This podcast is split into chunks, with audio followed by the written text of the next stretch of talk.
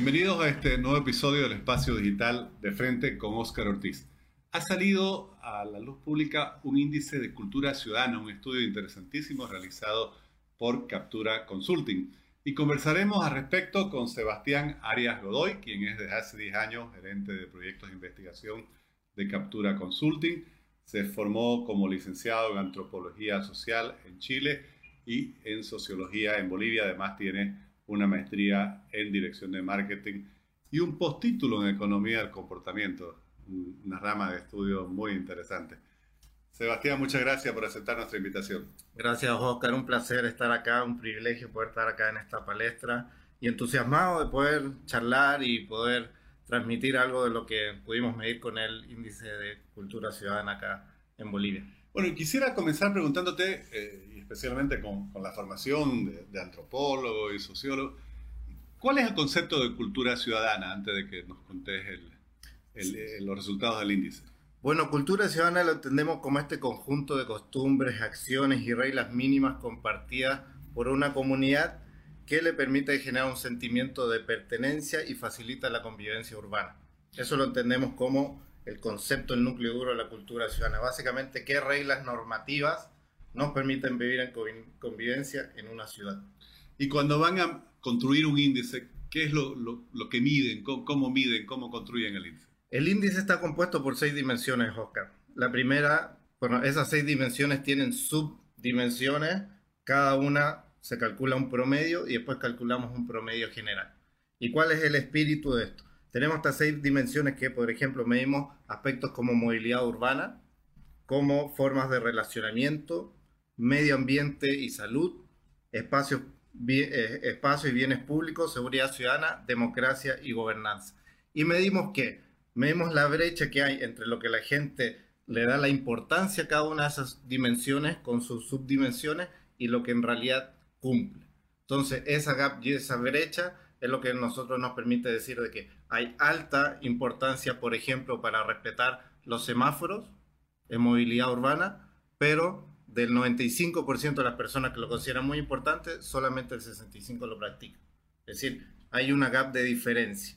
Todo eso lo generamos para todas las variables y calculamos el índice, que el índice llega al 32%, un índice muy bajo. La gente sabe que le atribuye importancia prácticamente a todas estas dimensiones, el respeto a las normas del tránsito, la convivencia interna, eh, el tema de estar enterado de las políticas públicas, de los planes de gobierno, etcétera, pero en, la parte práctica no lo hace.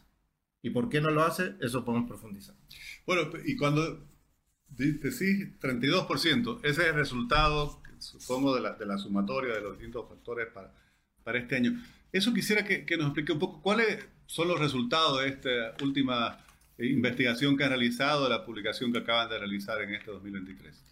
Mira, te voy a dar algunos aspectos que son bastante ilustrativos de estos conceptos. Por ejemplo, ¿qué tan importante es conocer a los vecinos para vivir en un barrio seguro, lo que en sociología le llamamos el capital social? Cierta forma de aglutinarse para poder defenderse o poder articularse ante alguna necesidad. El 86% dice que es importante y solamente el 5% conoce, dice conocer o compartir con sus vecinos. O sea, no hay una consecuencia, ¿no? no hay lo que se afirma y lo que se practica. Lo que se afirma, hay un gap bastante diferente. Y eso tenemos algo, dato súper paradójico. Es decir, en, en, democracia y gobernanza, que es tu tema. Es decir, tenemos conocer los planes municipales para la ciudad. Para el 83% es importante. Y solamente el 10% está enterado. Es decir, sí, lo considero importante, pero solamente el 10% dice sí, en realidad los he revisado. Entonces, esa brecha es lo que nos permite decir, si yo sé que una norma es importante y la debo cumplir, ¿por qué no la estoy cumpliendo? Esa es la pregunta. Tenemos más dimensiones para que después podamos ir viendo y ya desde una interpretación antropológica o, sociológica, ¿por qué se da esta brecha o esta diferencia? Por ejemplo, el 92% dice que estacionar eh, correctamente es sumamente importante pero eh, solamente el 57% dice que lo practica o está preocupado de realmente llevarlo.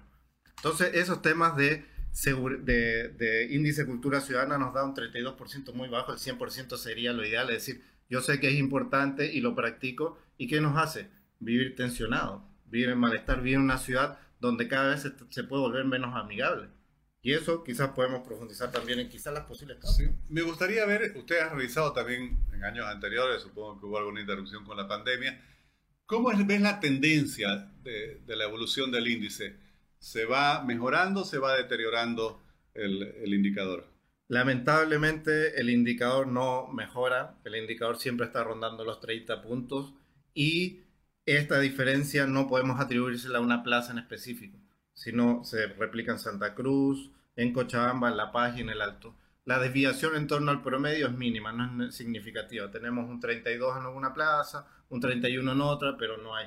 Y como tú me dices, desde una perspectiva histórica comparativa, no hay diferencia, es decir, no vamos mejorando, inclusive no estamos con valores estacionados, siendo que ha habido política, siendo que inclusive eh, los, los, municipios tienen departamento específico, esas acciones que se generan no tienen impacto básicamente en la sociedad. Y si nos comparáramos con otras naciones, no sé si han estudiado estudios similares en otras naciones, eh, ya sea sudamericanos o más desarrolladas, no sé, europeas, más o menos un indicador eh, en ese tipo de, de países, eh, ¿por qué nivel anda? Mira, nosotros tenemos eh, que nosotros generamos un, un, una matriz que es bien regionalizada, que es decir, con preguntas específicas. No tenemos el modelo para compararlo específicamente, específicamente el mismo instrumento con países como Chile, como Argentina, etcétera. No hay eso. Pero revisando algunos estudios que podríamos entender similares, estamos por debajo. Estamos hablando de un Colombia en Bogotá que está por alrededor del 50, 50% y nosotros con un 30%. Bueno, eso ya es una diferencia sustancial. eso es una diferencia. Pero ellos han tenido un trabajo. Ellos han tenido un trabajo en esto, porque esto no son solo estos cambios conductuales, como con lo que hablábamos, estos cambios de conducta, de conductas problemas, no solo se, son, van a cambiar por una campaña en específico, sino es un modelo estructural de intervención que hay que generar y que eso es lo que a nosotros nos interesa, que las autoridades sepan que es el ataque o el abordaje de estos problemas es un problema integral y bien profundo. Y por así decir, este, este indicador que, refleja la, realidad social nuestra, quizás con, con, un déficit, por así decir, de, usted le llaman cultura ciudadana, de conducta sí. cívica, no sé ¿Qué impacto tiene sobre la sociedad, sobre la convivencia al interior de la sociedad? Mira, hay aspectos que la sociología te habla, te pueden ser las explicaciones primero para después las causas. La sociología te habla de un principio que se llaman desequilibrios normativos, ¿ya? Un desequilibrio normativo es cuando la norma no se cumple para todos. Cuando tú tienes esa norma que es una norma que está instaurada, pero que no se aplica para todos. Y eso aquí en Bolivia lo podemos vivir desde toda perspectiva de la perspectiva, no sé, más arriba podríamos ir, desde el gobierno, desde cuando las autoridades aplican una ley de manera desigual, hasta la misma ciudadanía, cuando una persona se pasa una luz roja y no, se, no recibe la sanción, y en realidad eso ya genera un desequilibrio normativo. Si la norma no se cumple igual para todos, ¿qué se hace? La norma va perdiendo vigencia. Y esa norma pierde vigencia, la gente lo va normalizando, esas actitudes que en realidad no son normales. Y eso se va perpetuando inclusive culturalmente. Cuando el niño ve al papá haciendo una actitud que eh, infringe una norma, ¿qué va a hacer? La dar por normal. ¿Por qué? Porque su padre es el principio de autoridad dentro de la familia. Entonces, primera causa, desequilibrios normativos como causa estructural de eh, la falta de cultura ciudadana en Bolivia. El segundo, podemos ahí ya irnos a la teoría psicológica, que por ejemplo es la teoría de la ventana rota que le llaman. La teoría de la ventana rota dice que realidad, si tú tienes un pequeño problema que no atiendes, ese problema va generando una anomia, va generando problemas que se van apalancando subsecuentemente. Es decir, si en un edificio se rompe una ventana, eso quiere decir que hay una falta de cuidado del edificio. ¿Qué va a pasar? Se van a romper las otras. Eso, falta, eso también pasa en Bolivia. Esos desequilibrios normativos, esa falta de regla que hace que la convivencia cada vez sea más compleja aquí en la ciudad. Y si a eso le sumamos que el crecimiento abrupto que tiene Santa Cruz, vamos a ver que esta, esta que hace muy poco era un pueblo, que era una ciudad, hace cada mes una fricción y se hace cada mes un estrés el vivir acá.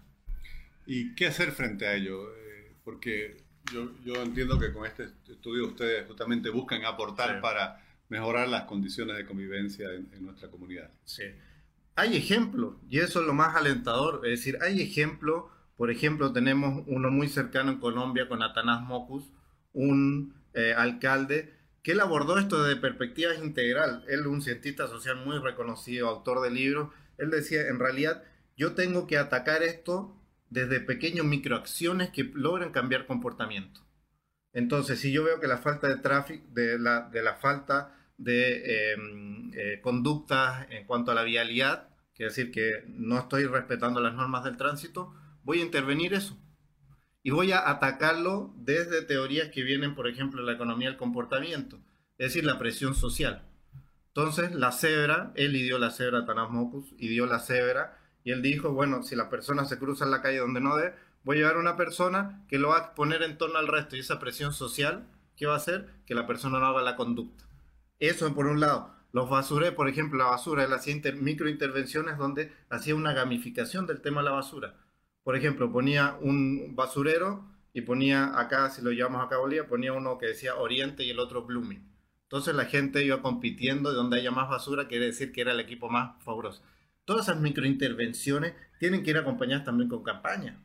Si vemos hasta el día de hoy, no vemos campañas sustanciales para mejorar la calidad de vida aquí en Santa Cruz y para mejorar los eh, índices de cultura eh, ciudadana. Y eso básicamente es lo que nosotros queremos tirar. Nosotros solo somos recolectores de datos, pero también tratamos de tirarlo a la palestra y poder participar con instituciones que puedan, que estén atacando este tipo de problemas. Y si bien esto, normalmente uno dice, bueno, las autoridades podrían hacer esto, debieran impulsar esto, eh, también hablando de cultura ciudadana, ¿qué se debiera hacer desde la sociedad civil para mejorar esto? Porque también se entiende que parte de la cultura ciudadana es también comprometerse a actuar distinto y a influir distinto. Sí, yo siempre y, promulgo que la educación es el principal patrón de cambio de conducta. Entonces, por suerte, quizás venimos una generación donde el tema medioambiental está teniendo un peso específico mayor. Entonces, desde la familia debería ir, pero yo no voy a dejar de lado la, responsabilidad que tienen las autoridades para poder sembrar eso quizás en las familias. ¿Por qué? Porque tenemos normas, tenemos las normas que son las leyes, que Bolivia está lleno de leyes, pero también tenemos las normas sociales que eso tiene un impacto porque no podemos tener un policía, una persona que esté regulando, nosotros tenemos que regular. Yo que vengo de otro país, allá, por ejemplo en Chile, nos, autorregulamos, no hay gente que bota basura en la calle porque la otra gente lo, lo, lo reprende, le dice, se te cayó esto, por favor puedes llevarlo al basurero. Y acá uno no ve esas actitudes. O cuando las toma, trata de, la otra persona inclusive se molesta. Entonces yo creo que parte por ahí, parte en internalizar la educación y sí o sí necesitamos que los aparatos que manejan esto puedan invertir y generen microacciones de cambio conductual, que es llevar comportamientos problemas a comportamientos esperados, con una serie de técnicas que hay, lo que te habla de Mocus, de Atanás, que él hacía intervenciones urbanas para cambios de comportamiento. Y Bogotá desde ser una de las ciudades que tenía mayor problema de tráfico, violencia, asesinato, pasó a ser una de las ciudades con menos índice dentro de eh, Colombia. Entonces se puede. Me gustó mucho ese concepto de la autorregulación, porque al final creo que es la base de, la convivencia ciudadana, porque no podemos estar esperando que haya un policía, un juez, un fiscal encima de nosotros para eh, cumplir las normas, la ley. Pero bueno, desde hace muchos siglos esa frase que viene de la colonia que se acata pero no se cumple, creo que lamentablemente sigue corroyendo nuestra cultura ciudadana y por lo tanto la convivencia social. Sebastián, muy interesante. Si alguien desea eh, leer de quienes nos siguen por las redes sociales eh, los resultados de este estudio y, del índice, ¿están disponibles para acceder vía digital? Sí, bueno, nosotros tenemos, los invitamos a todos los que quieran visitar el portal de Captura Consulting. Nosotros tenemos algunos estudios ahí que son de eh, acceso gratuito que pueden descargarlo, bajarlo para algunos, los estudiantes universitarios que necesiten algunos eh, indicadores también los tenemos a disposición, así que invitados, bienvenidos también. Y si quieren comentar o preguntar sobre el estudio, también para nosotros muy, muy grato. Bueno, muchas gracias y felicidades por el trabajo realizado. Gracias a usted, Oscar, y un saludo a tu prestigiosa audiencia. Gracias.